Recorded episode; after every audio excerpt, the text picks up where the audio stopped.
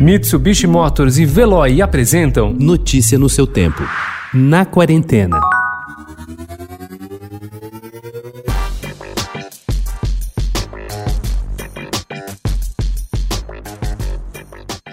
Carioca de nascença, mas residente na cidade de São Paulo desde a infância, o premiado fotógrafo Cláudio Edinger, de 68 anos, tem feito uma série de imagens usando a técnica de foco seletivo para registrar a vida das pessoas durante o isolamento social pela quarentena. O material será usado para um próximo livro. Ele conta que já tem quase 200 retratos, dos quais pretende usar cerca de 140 para publicação para ser um registro dessa época.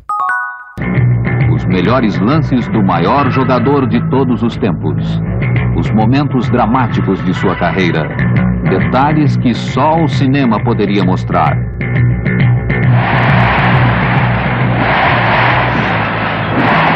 Isto é Pelé, o rei do futebol.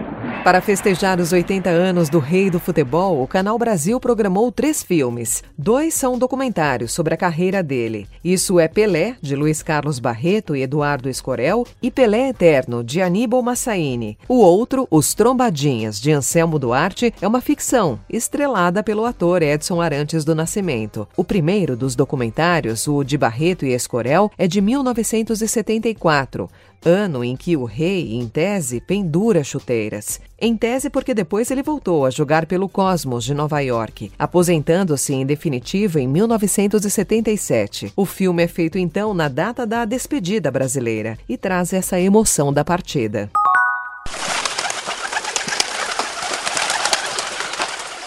Sexta-feira, 21 de agosto, 3 da tarde. Calor de 30 graus no verão ibérico, alta estação turística. Uma cena inimaginável em tempos pré-pandêmicos se desenrola em Barcelona. A Praça de Catalunha lotada de pombos. Essa nova realidade cabe aos moradores tentar povoar os espaços da cidade. Iniciativas para incentivar o público local a movimentar de alguma forma pontos turísticos, as moscas, surgem em vários deles. E se for de graça, melhor. A Basílica da Sagrada Família, por exemplo, desde julho iniciou o projeto Hora Barcelona, que segue até dezembro. No início de cada mês, o site oficial oferece gratuitamente aos moradores ingressos para todos os fins de semana do mês seguinte. Basta preencher um formulário no site, comprovar que mora na cidade e pronto. Há um menino, há um moleque morando sempre no meu coração. Toda vez que o adulto balança, ele vem pra me dar a mão.